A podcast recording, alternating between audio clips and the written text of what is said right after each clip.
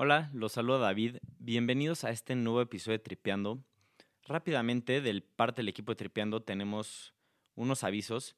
Principalmente, estamos creando un nuevo proyecto que es un newsletter que los invitamos a que se inscriban, métanse a tripeando.org y únicamente dejen su correo electrónico. No es nada spam. Cada 15 días les vamos a estar enviando contenido que vale mucho la pena leer, artículos originales y recomendaciones. Pero esto también es parte de la comunidad Tripeando que estamos tratando de crear, en donde queremos que ustedes también nos recomienden, que también nos escriban, que nos digan qué contenido creen que vale la pena. Pueden ser podcasts, libros, artículos, lo que sea. Y para eso tenemos nuestras redes sociales. Métanse a Instagram, escríbanos arroba tripeando podcast. En Twitter estamos arroba tripeandocast. O mándenos un correo electrónico. Es contacto arroba tripeando.org. Y ahora sí, pasando al episodio de hoy, que también vale mucho la pena, tuvimos la oportunidad de entrevistar a Renato Picard. Renato es cofundador de Urban, las camionetas que si viven en la Ciudad de México o en Monterrey probablemente ya han visto. Y Renato no necesita introducción porque, aunque no lo crean, Renato tiene 25 años. Y hace tres años comenzó este proyecto que se llama Urban, que hoy es inmenso y sigue creciendo. Y realmente es un disruptor de la movilidad. Está tratando de cambiar uno de los problemas más fundamentales de cualquier capitalino o cualquier persona que vive en una ciudad donde el transporte público no es el óptimo. Entonces, estamos súper emocionados de traerles a ustedes a Renato Picard. Bienvenidos a Tripeando, el podcast en donde se profundiza sobre los temas más trendy del momento. Let us fight for a world of reason, a world where science and progress will lead to all men's happiness. Why do we crystallize imagination? And I have my mind. The mind needs books like a sword needs a whetstone. Full artificial intelligence could spell the end of the human race. It's one small step for man, one giant leap for mankind. Únete a la conversación y expande tu conocimiento. Hola Renato, ¿cómo estás? Te quiero agradecer por estar aquí. Y me gustaría comenzar preguntándote, ¿qué es Urban? Bueno, primero que nada, gracias por invitarme. Feliz de, estar aquí y, tener una plática. Bueno, Urban tal cual es una red de transporte privada con estaciones preestablecidas que mucho lo que busca es dar un servicio mucho más seguro, cómodo, eficiente y accesible, apalancándonos mucho de la tecnología y enfocándonos a mejorar la experiencia del usuario.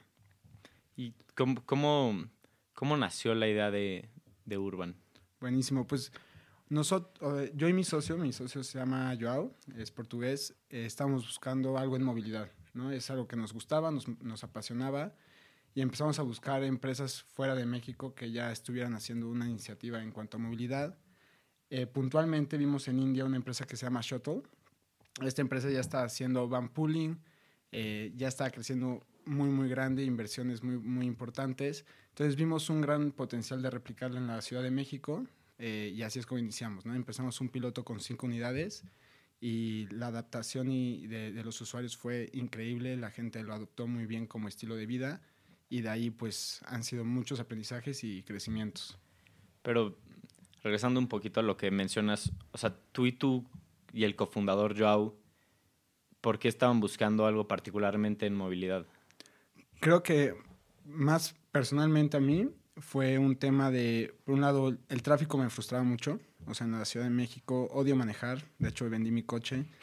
eh, y por otro lado, quería algo que pueda impactar a la gente. ¿no? Entonces, creo que ahí vi un fit bastante positivo en, en hacer algo que, que si bien el, el, no solo el transporte público, pero la infraestructura tal cual era deficiente, este, impactaba muy, muy, muy, de forma muy importante a, a la gente. ¿no? no solo en cuanto a seguridad, pero eficiencia, productividad.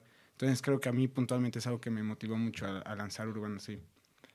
Y, o sea, a partir de que tuvieron la idea de hacer este proyecto en México, ¿cuál fue el siguiente paso?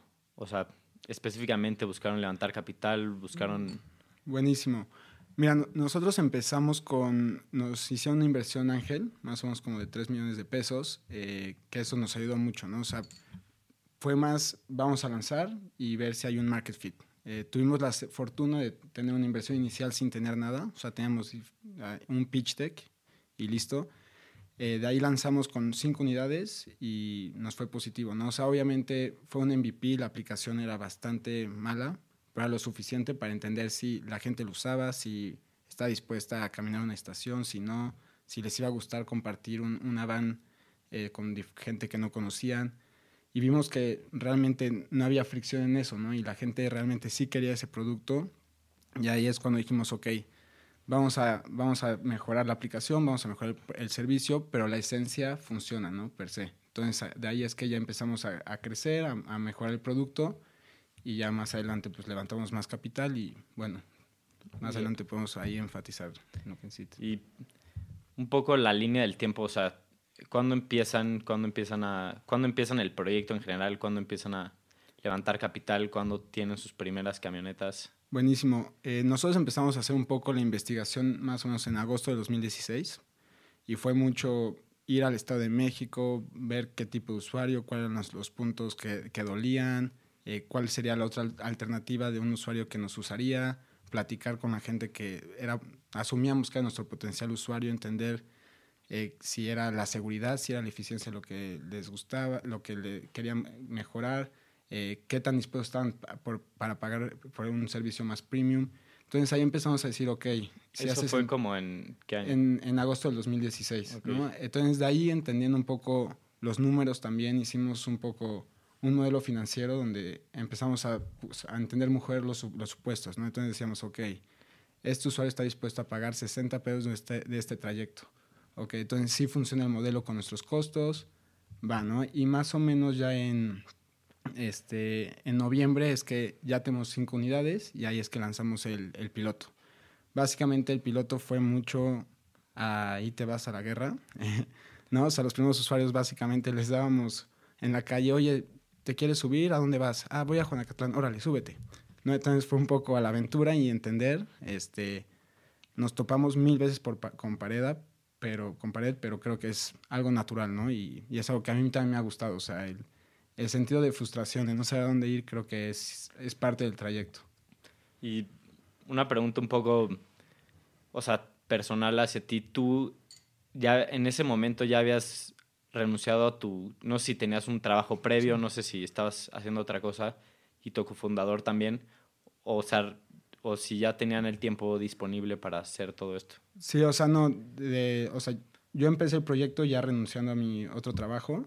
Eh, creo que sugerencia es emprende, es full time, o sea, a lo mejor mientras que lo consideras y empiezas a analizar un poco está bien, pero cuando ya vas a emprender es Lánzate. Lánzate y enfócate y ejecuta. O sea, no, no creas que puedas estar en dos lugares, no va a funcionar. Eh, mi socio, ya que yo estaba haciendo un poco el deck y, los costos, es que yo lo conocí. Yo tengo un, un background mucho más financiero y legal y quería un socio que fuera mucho más operativo y en, en marketing, ¿no? Entonces lo conocí, fuimos por chelas, nos caímos bien. Creo que es muy, muy importante y también creo que tuve mucha suerte, ¿no? O sea, no siempre se cuenta una historia que conoces a alguien random y haces un buen fit y, y ejecuta, ¿no? Y hasta la fecha, pues ya somos como hermanos. Ok.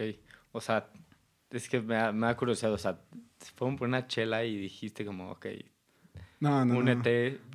Un, un socio es como una, O sea, es que una, es- una vieja. es como tu, tu novia, o sea, tienes que... Te tienes que dar muy bien. Ajá, o sea, nos conocimos, platicamos, oye, a ver, ¿tú qué, qué ves aquí? En el futuro, ¿cómo lo ves? Este, ¿Cómo te gusta trabajar? Chelitas, de repente una, una pedita, a ver, jajaja, jijiji.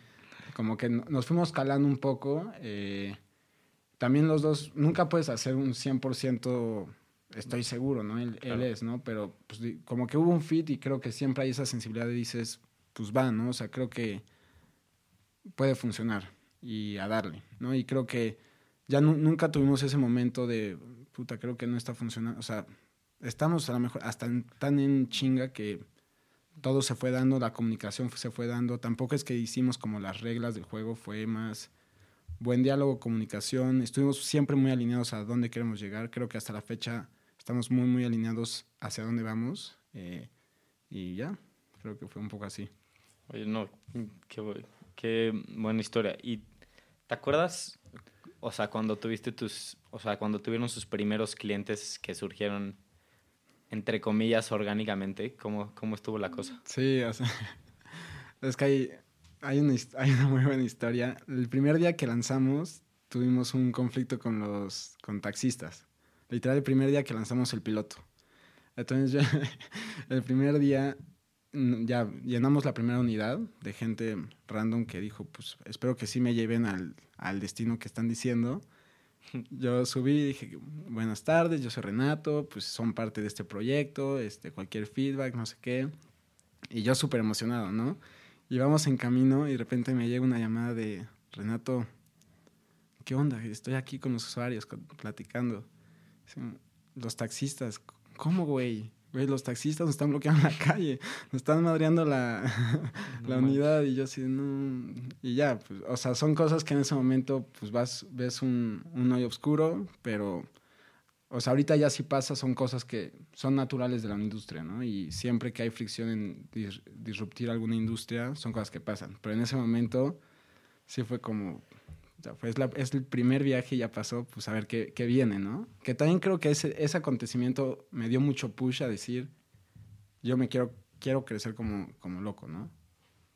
Y relacionado a la historia que cuentas, ¿cuál sientes que ha sido el reto más importante que ha tenido que superar Urban? Urban como empresa, creo que hubo un momento donde estábamos creciendo súper bien. Eh, estábamos por cerrar la, la serie de Semilla y, y nos, nos quitaron los permisos. ¿no? Entonces fue como... Fue un, un momento donde pues, se pudo ir todo al carajo. O ¿no? sea, el gobierno de la Ciudad de México. Sí, o sea, no es que nos quitaron los permisos, pero no está 100% regulado. ¿no? Entonces estamos en un, en un lugar medio gris, donde estás, estás, eres legal, pero no estás regulado. Entonces nos, nos frenaron y había mucha incertidumbre de si vas a seguir, si no, no vas a seguir. Este, entonces ya fue un poco colaborar. También creo que Urban tiene una gran bondad que sí quita parque vehicular de las ciudades, de las ciudades ¿no? Entonces creo que con un diálogo con, con las autoridades ya funcionó muy bien, pero creo que esos momentos fue como un mes donde era todos los días que todos nos mantuviéramos motivados, ¿no? Y con esperanza y a ver, no pasa nada, no estamos operando. Porque imagínate un día que estamos todos así en friega, customer service está todo creciendo y el siguiente día de repente shutdown, ¿no? Entonces fue también paciencia, eh, creo que el equipo inicial fue súper bueno, o sea, los, los first hires tienen- son súper claves porque también ellos te motivan, o sea, es, es una motivación bilateral. Entonces creo que eso fue muy clave, pero también fue muy duro, ¿no? O sea, era días de, "Uf, venga, a ver, venga, venga, no pasa nada, adelante y ser positivo, ¿no? O sea, creo que también una característica de un emprendedor es que eres positivo. Y si no eres positivo, pues, o sea, las cosas van a salir mal siempre. Entonces, tienes que ver siempre el lado, lado- el lado positivo de las cosas para seguir. Claro.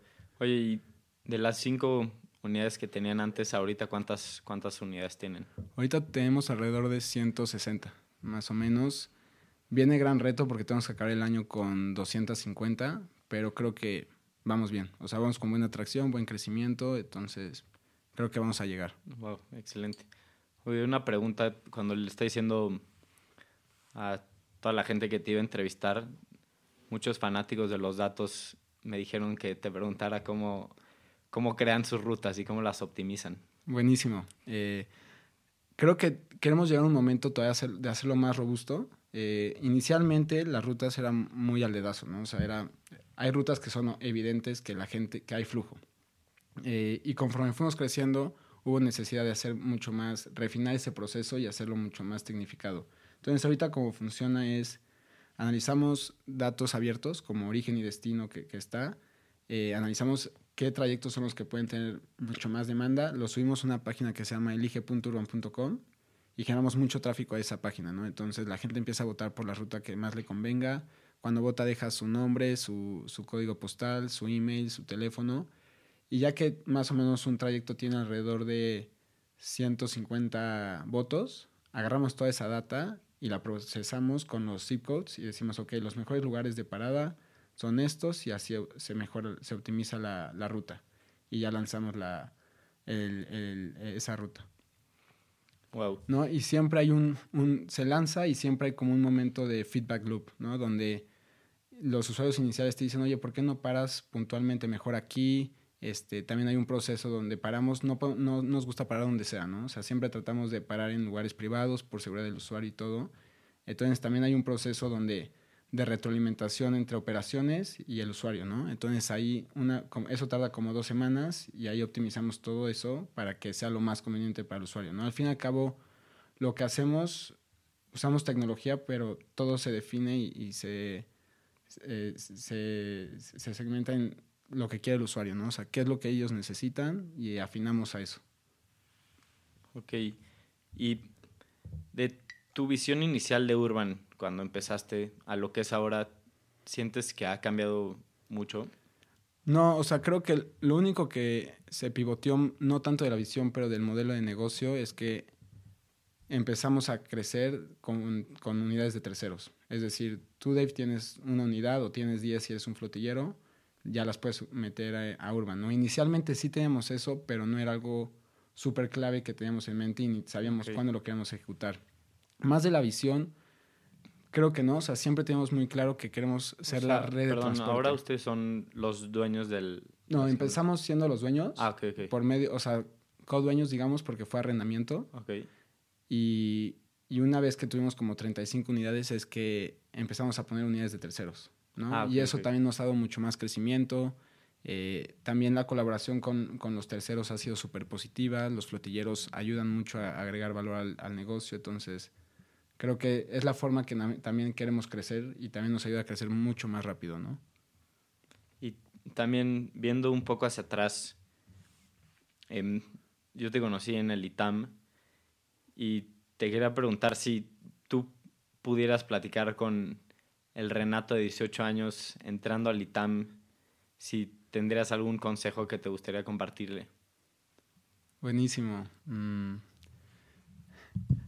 Yo creo que es, pase lo que pase, disfrútalo. O sea, sea cosas negativas, positivas, disfrútalo de alguna manera, ¿no? O sea, creo que hay un, un managing partner de un fondo que nos invirtió al inicio, cuando pasó esta parte de que no teníamos los permisos, me dijo, abraza el miedo, ¿no? Es algo que tengo como siempre muy, muy presente. Y sí, ¿no? O sea, si tienes miedo, hay de dos, ¿no? Te achicopalas o lo abrazas y dices, y lo sientes en el cuerpo y, y al sentirlo ya todo se calma, ¿no? Entonces creo que es, pase lo que pase, si te tienes que desvelar, si, si la estás pasando mal, trata de, trata de disfrutarlo, ¿no? Y si lo disfrutas y lo, lo, in- lo internalizas de esa forma, creo que todo va fluyendo mucho más fácil, ¿no? Y creo que es algo que todo el tiempo pasa este, en, en Urban, conmigo, con, las- con el equipo, es o sea, creo que lo más importante es cómo las cosas van a pasar y shit happens.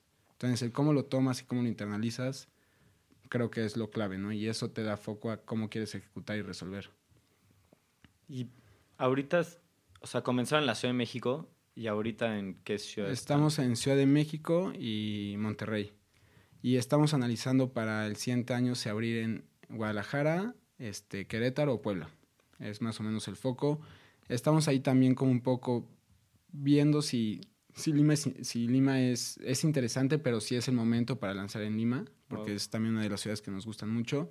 Pero creo que también es todo a su tiempo, ¿no? O sea, la Ciudad de México per se es gigante, o sea, da la capacidad de tener mil unidades. Entonces creo que es paso a paso, pero siempre siendo lo suficientemente ambiciosos para sacarla del parque, ¿no? O sea, ahorita que mencionas Querétaro y Puebla, ¿es un criterio importante para su modelo de negocios el tener que, o sea, el que tenga que ser una ciudad donde haya muchísimo tráfico y muchísimo caos vial? Total, o sea, mucho como nosotros lo vendemos, lo, lo, lo, lo vemos en, en Urban es ciudades, o sea, normalmente es zonas metropolitanas con alta densidad poblacional y una dificultad o un, un- un atraso en infraestructura respecto al crecimiento que tienen, ¿no? Entonces, Querétaro es un claro ejemplo, ¿no? O sea, alta densidad poblacional, la gente sigue tratando de irse a migrar a vivir ahí, este, ya es una zona más metropolitana porque creció muy rápido y la infraestructura no soporta esa, esa densidad de po- poblacional, ¿no? Entonces,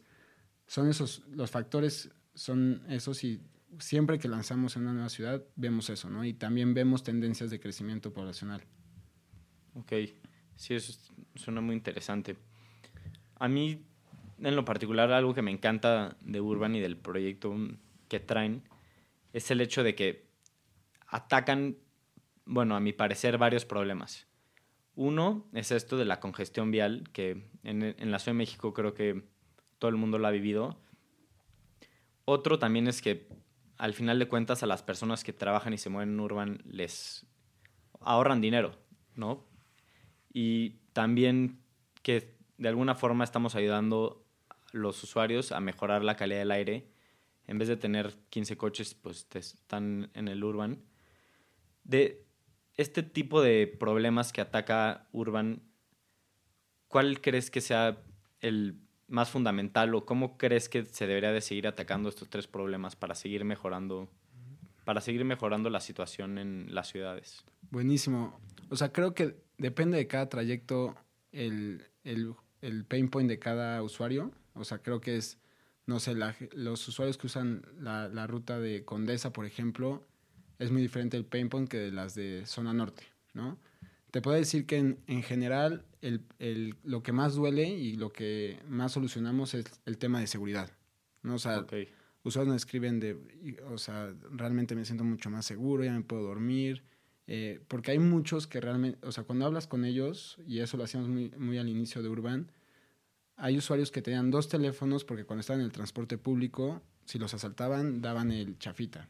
Este, de repente había acoso sexual constantemente con las mujeres, entonces a esos pain points que a lo mejor nosotros no los sentimos, más en rutas en, fuera de la zona metropolitana se siente mucho más. Más en rutas, por ejemplo, de Condesa Santa Fe, es un tema también de concientizar, o sea, de conciencia social, donde dicen ya no quiero usar mi coche y también es más económico por el, el este, por el estacionamiento, pero creo que puntualmente lo que hemos analizado es el punto de seguridad, ¿no? Es lo que más valoran y lo que más aprecian de Urban.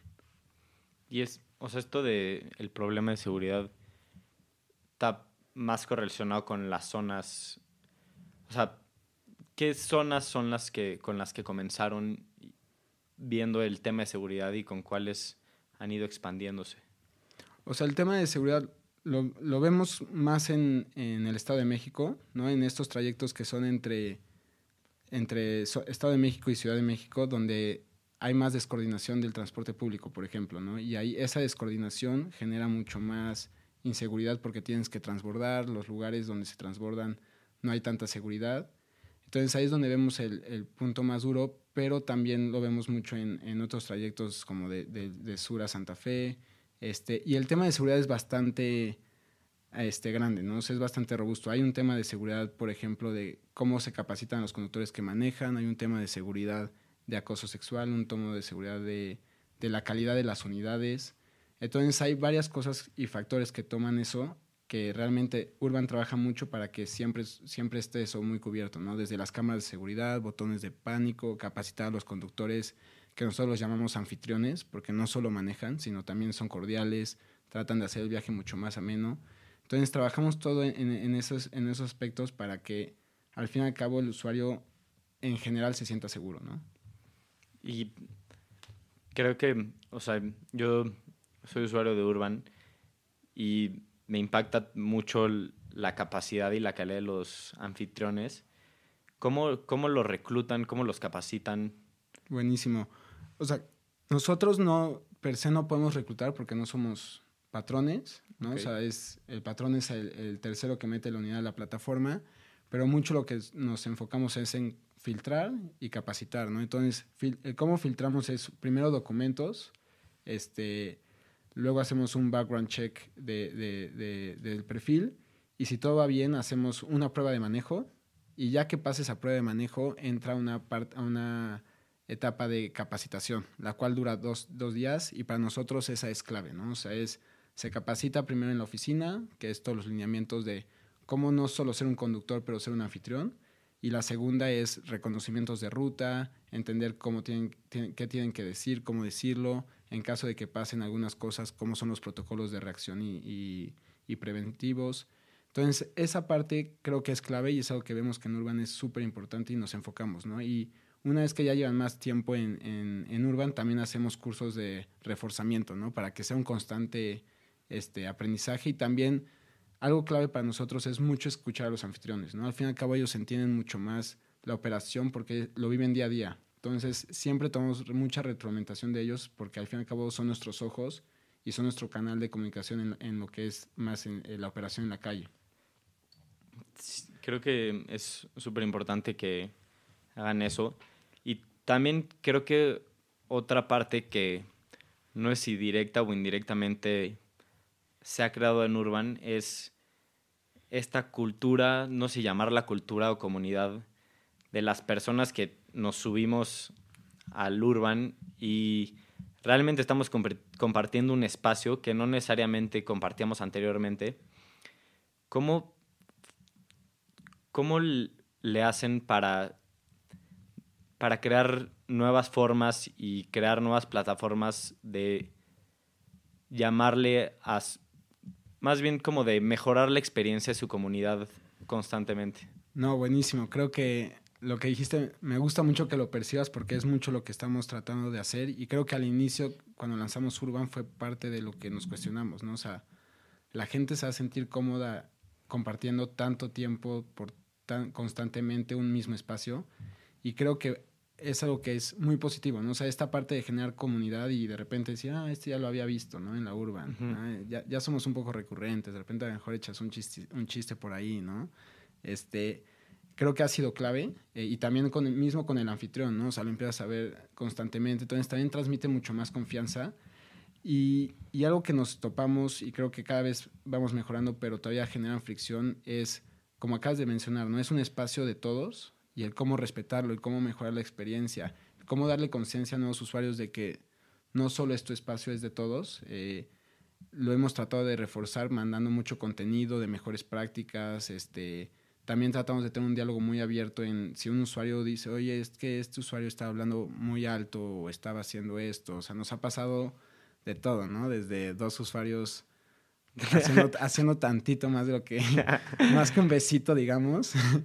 Entonces, es ese tema de respeto a, a, al espacio común, ¿no? Y, y hacerles entender que al fin y al cabo es el espacio y es la unidad de todos, ¿no? No porque tú pagaste y sea tu asiento, quiere decir que puedes hacer lo que quieras, ¿no? Entonces, creo que es mucho esta parte de concientizar eh, y creo que cada vez más esta parte de colectivo, de compartir, se ha vuelto algo más positivo, ¿no? O antes sí había una connotación negativa de compartir, uh, ¿no? O sea, no, no, es tan, no, no, es tan positivo. Entonces creo que esta parte de, en vez de decirlo que es colectivo, es un tema de, comunidad, uh, ha ayudado mucho y, y, creo que es siempre mantener las reglas del juego muy claras, ¿no? Para los usuarios. O sea, qué cosas se pueden hacer, qué cosas no se pueden hacer y mantener un diálogo muy abierto. Well, no, sí, es que justo eso se me hace muy interesante porque, te digo, yo generalmente me estoy yendo en urban, también principalmente porque hay una gran distancia en donde trabajo el día al día, del día a día y donde vivo, ¿no? Y realmente cuando voy en, en el urban, sobre todo en las mañanas, porque es mucho más tranquilo, todos van callados, escuchando, tripeando. Bueno, no, no necesariamente, principalmente tripeando.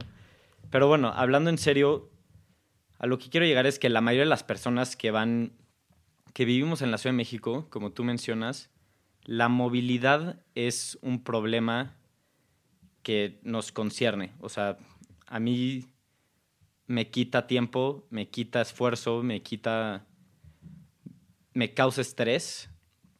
Y cuando vas en el urban y ves toda la, bueno, la tranquilidad de los usuarios, ¿qué significa para ti hacer realmente un cambio en la calidad de vida de las personas. Porque creo que al final es lo que, sí creo que es lo que hace Urban en la vida de muchas personas que lo utilizan. No, buenísimo. O sea, creo que antes de contestar tu pregunta, mucho también ahorita que, mencionaste, mucho por lo que yo em, empecé Urban fue porque yo tenía mi coche, manejaba y decía, ok, yo estoy aquí, me estoy quejando, estoy estresado, estoy frustrado, me arruina el pinche día pero soy parte del problema. O sea, me estoy quejando, pero sigo teniendo un coche con un, un, una persona usando metros cuadrados, siendo parte de la congestión vial. ¿No? Entonces creo que esta parte de concientizar y esta tendencia que la gente ya es más consciente y dice, ok, a ver, si yo sigo haciendo lo que estoy haciendo desde hace dos años, eso solo va a empeorar, ¿no? O sea, la movilidad no va a mejorar. Y como acabas de decir, le afecta a todos, excepto a los suertudos que trabajan en la Condesa y viven en la Condesa, que son pocos y es el atípico. Entonces, creo que esta parte de mejorar la calidad e impactarlo, eh, primero fue un tema de conciencia y es algo que me encanta tratar de transmitir a cada, a cada persona, a gente que dice, no, yo no me bajo de mi coche. Trato de siempre, no, o sea, no es convencer, es generar conciencia, una genuina conciencia de que somos parte del problema como somos parte de la solución. Eh, y creo que es algo que toda la empresa lo tiene, ¿no? O sea, y es algo que todos los días nos mueve el decir, estamos mejorando la movilidad y estamos impactando de forma, no solo al usuario, pero a las ciudades, ¿no? O sea, y estamos tratando de coordinar las ciudades de forma más inteligente para que el día de mañana, o sea, mucho como yo veo Urban es, ya es una red de transporte tan sólida que la gente, cualquier persona lo puede utilizar, ¿no? Y es conveniente para cualquier persona. Y eso realmente cuando ya lo ves como una infraestructura y una red de transporte, sí puede disminuir de manera significativa el, el tráfico de tal manera que ya no exista este tráfico, ¿no? O sea, ya es- llegas a un punto que es, es invivible, o sea, no, no es calidad de vida, ¿no? Y pasa mucho que ya la gente no quiere vivir en la Ciudad de México porque no es calidad de vida, ¿no? Y es justificable, o sea, usar tres horas de tu tiempo diario no es humano, ¿no? Sí, no, de acuerdo. Hay veces que realmente parece que no lo vale. Y para los retos futuros que tiene Urban, ¿consideras que el gobierno de la Ciudad de México y la, Secretaría de Movilidad deben de ser un actor importante en conjunto con ustedes? Totalmente, o sea, creo que es mucho un tema de tener un diálogo abierto, que sea un tema de comunicación eh, y de entender también, ¿no? O sea, Urban quiere dar soluciones no solo al usuario, pero también a las ciudades. Entender qué, cuáles son sus problemas, entender qué les gusta de nuestro modelo, qué no les gusta y eh, eh, empezar a, mejorarlo, ¿no? Hay un, claro ejemplo de la coordinación y, y comunicación que hemos tenido con, con la CEMOVI puntualmente en la Ciudad de México es oye, no quiero que pares en, en vía pública porque generas mucho más caos vial, ¿no? Y claro que sí, ¿no? O sea, pues yo paro, el, el de atrás me pita porque estoy subiendo un usuario, bajándolo. Entonces son cosas que decimos, ok, es bienvenido el feedback, este, y hemos hecho un gran esfuerzo en mover todas las paradas en, en lugares privados, alrededor de ya el 85% de nuestras paradas es en lugares privados, este, para también tener una co-cre- co-creación y convivencia positiva con la autoridad, ¿no? Y, y es mucho lo que nos estamos enfor- enforzan- enforzando bastante.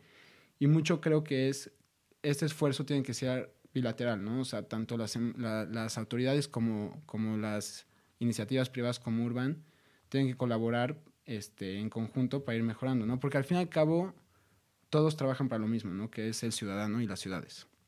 Entonces, mientras que eso esté muy claro y esté muy alineado y que cada interés vaya por su lado, pero siempre de la mano de esto, creo que va a poder funcionar, ¿no? Eh, mucho también siempre estamos enfocados en cada ciudad que tenemos de crear este tipo de re- relación, que es importante, eh, y tener un canal de comunicación muy claro. Creo que es muy, muy clave y lo hemos visto mucho en, también en todas las iniciativas de movilidad, ¿no? O sea, tanto micros, micromobility como más de high distance como nosotros, creo que tienen que siempre generar un diálogo y también mucho creo que es, las autoridades tienen que tener mucha apertura a nuevas iniciativas de movilidad inteligente, ¿no? O sea, estas iniciativas vienen y vienen para mejorar ciudades, ¿no? Y, y dar una solución a, a los problemas que existen actualmente y que seguirán creciendo.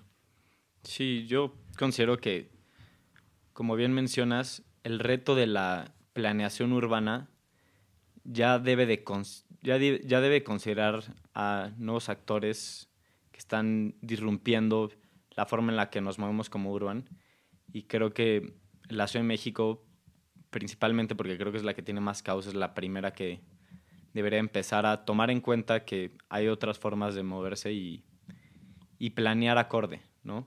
Totalmente.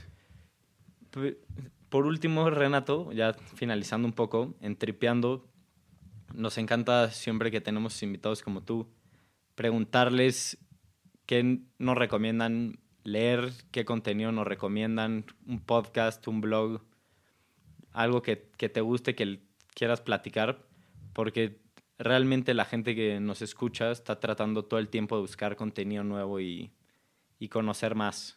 Buenísimo. Eh, o sea, les voy a decir dos libros, ¿no? Uno más en cuanto a emprendimiento y creo que para mí fue mi Biblia. Wow. o sea, como que fue como, shit is coming, ¿no? O sea, prepárate, las- van a pasar mil cosas, que es el de Hard Things About Hard Things. Muy bueno. O sea, creo que para cualquier persona que vaya a emprender, quiera emprender, ya esté emprendiendo, te da un poquito de lo que va a pasar, ¿no? Es como un heads up, ¿no? O sea, es como, no es fácil, es una chinga, pero también es muy chingón, ¿no? Entonces, creo que lo recomiendo, yo lo he leído dos veces, eh, y de repente cuando las cosas están en el piso, de repente o lo ojeo y digo, ok, o sea, creo que te concientiza que emprendiendo no solo, es, no solo te va a pasar a ti, le pasa a todos los que van a emprender, ¿no? Eh, y segundo, uno que me gusta mucho, no diría que es mi favorito, no tengo un libro favorito, pero es Conversaciones en la Catedral. Me gusta mucho. si les gusta más otro tipo de lecturas, es más narrativa, pero esa la recomiendo. Un, un libro largo, pero bastante chingón. Perfecto. Oye, y si queremos buscarte, si queremos bajar Urban, ¿cómo, cómo le hacemos? Buenísimo. Eh, si quieren bajar Urban, está en Apple Store y Google Play. Buscan Urban, es U-R-B-B, U-R-B-V-A-N. Eh, y en las redes sociales busquen igual, estamos Urban y a veces es guion bajo MX. Y eh, yo súper disponible para lo que necesiten. Eh, si alguien quiere emprender, me encanta ayudar. O sea, creo que el gran éxito de Silicon Valley, por ejemplo, es que la gente quiere ayudar. O sea, la gente que ya vivió algo quiere compartir ese conocimiento. Entonces, yo eso sí, de repente voy a Litama a dar pláticas. Me encanta ayudar. Búsquenme. Mi mail literal es renato.urban.com. Me pueden escribir. A veces me tardo en contestar, pero me encanta ayudar. O sea, eso, felices, escríbanme lo que necesiten. Si no se puede una junta, una llamada. ¿Va? Buenísimo. Pues nada, Renato, de verdad, muchísimas gracias. Creo que es súper importante conocer esta historia, entender cómo nació, cómo se creó, cómo ha crecido, porque yo creo que la mayoría de las personas que nos escuchan han o van a ver un urban cerca de, de ellos y qué padre que logren conocer la, la historia detrás.